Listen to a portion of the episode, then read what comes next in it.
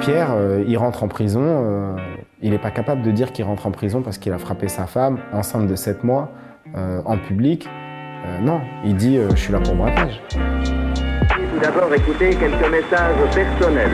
Faut qu'on se parle. plein de trucs à vous raconter. We need to talk. Faut qu'on parle. Faut qu'on parle, un podcast du magazine Néon. Alors bonjour, je m'appelle Mathieu Palin, je suis journaliste et je suis l'auteur du livre Nos pères, nos frères, nos amis, dans la tête des hommes violents. Ce livre, il s'ouvre euh, par l'histoire de Cécile, qui est une jeune femme qui a le même âge que moi quand je la rencontre et qui euh, a subi euh, des violences extrêmes de la part de son copain, qui est un, mec qui bosse dans la vidéo, qui pourrait être en gros le gars qui filme cette vidéo. Et qui l'a tabassé pendant 45 minutes à lui mettre des coups dans le visage, des coups dans les côtes, des coups de poing, devant son coloc. Et elle a réussi à s'enfuir, elle a réussi à porter plainte.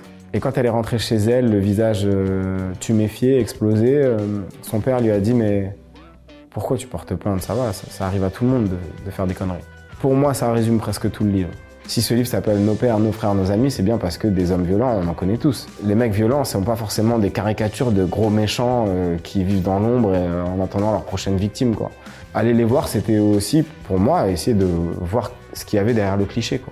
Je pense que toute la complexité, c'est d'accepter que ces mecs-là peuvent être euh, des gars drôles. Moi, j'ai ri à leurs blagues, euh, j'ai bu des verres avec eux. Ça peut être des mecs drôles, intelligents et violents, et c'est absolument pas incompatible. C'est parfois ce qui déroute le plus, de voir des petits papis tout frêles qui sont extrêmement violents au sein de l'intimité de leur couple. Ça se voit pas, puisqu'en plus, ça se fait à la maison, euh, sans que personne n'y ait accès. Ce sont des hommes qui sont extrêmement bien insérés dans la société. Ce sont des hommes qui ont des boulots euh, euh, tout à fait respectables, qui ont euh, des cercles d'amis, qui ont des cercles associatifs, qui jouent au tennis, qui jouent au foot. C'est des mecs qui nous ressemblent. Et moi, forcément, en passant beaucoup de temps avec eux, bah, j'ai été obligé moi aussi de scanner un peu toute ma vie amoureuse et mon éducation et ma construction personnelle et de voir à quels endroits j'avais été violent moi aussi dans mon rapport aux femmes, à quel moment j'avais exercé peut-être une domination, euh, que ce soit sur mes petites sœurs, sur, euh, sur les filles que j'ai rencontrées, sur les filles avec qui, avec qui je suis sorti. C'est pour ça que je dis je dans ce livre, c'est que je peux pas faire comme si c'était un narrateur omniscient complètement déconnecté de,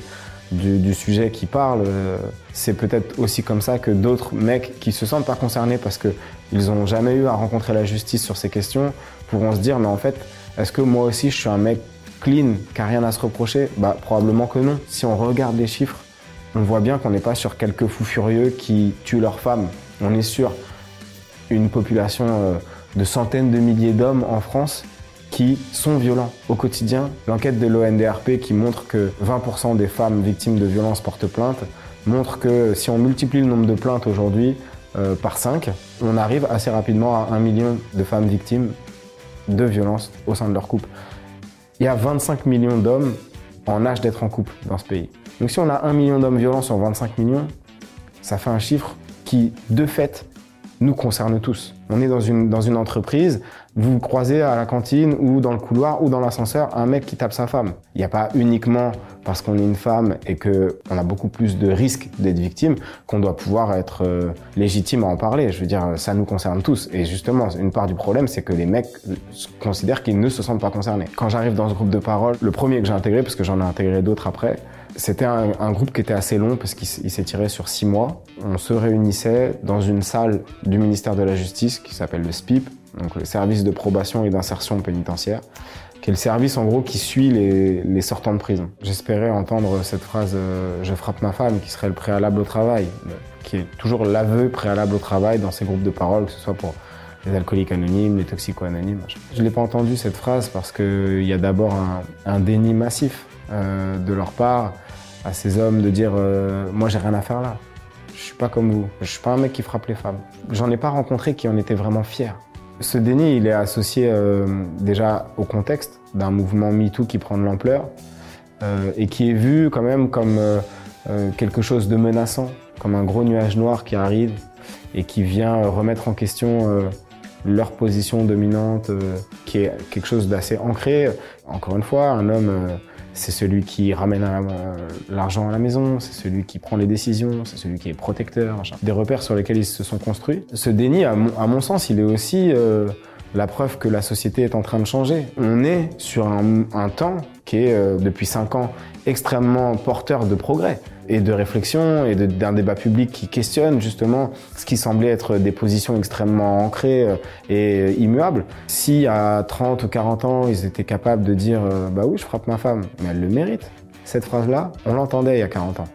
Aujourd'hui, c'est fini. De la même manière que certaines femmes n'arrivent pas à porter plainte parce qu'il y a une honte sociale, à dire ça m'arrive, alors que je pensais que ça arrivait qu'à des cassos. Il y a aussi une honte sociale chez, ces hommes-là à dire si je suis là, c'est parce que j'ai frappé ma femme.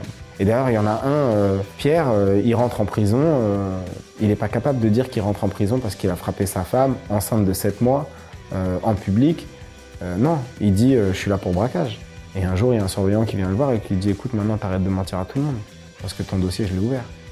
Et là, il s'effondre parce que le déni sur lequel il se construisait, c'était sa colonne vertébrale. Maintenant, il n'y a plus rien. Et il sort de prison et il demande à rentrer lui-même en hôpital psychiatrique. Ça m'a étonné parce que je, je m'attendais encore une fois pour des mecs qui sortaient de prison, donc qui avaient purgé leur peine, que cette question-là de est-ce qu'ils l'ont fait ou pas, elle était réglée. Oui, ils l'avaient fait. Ça n'a pas de sens de penser que euh, les groupes de parole sont la solution à, pour résoudre nos problèmes de, de violence euh, faites aux femmes. Mais euh, c'est une graine qu'on plante aussi dans la tête d'un homme qui peut-être est arrivé jusqu'à 50 ou 55 ans sans s'être jamais posé la question de savoir comment il s'était construit, quel modèle il avait suivi, qu'est-ce que ça voulait dire que, que d'être en couple et de considérer l'autre comme un partenaire plutôt qu'un adversaire, quelqu'un que tu vas pouvoir dominer. La prison, c'est bien pour punir, mais euh, ça, ça, ça résout absolument aucun problème. Vous enfermez un mec comme ça à 22h sur 24, vous avez toutes les chances pour que euh, ce qui grandisse en lui, c'est une rage. Derrière, il faut des moyens justement pour que ces mecs-là puissent euh, plonger un peu en eux, se remettre en question, euh, puisse être guidé vers euh, la volonté de changer. C'est des psys, euh, c'est des thérapies, c'est des moyens. Faut qu'on parle est un podcast de Néon. Si vous avez aimé cet épisode, n'hésitez pas à le commenter, à le partager ou à le liker sur votre plateforme préférée. Il fallait qu'on en parle, on en a parlé.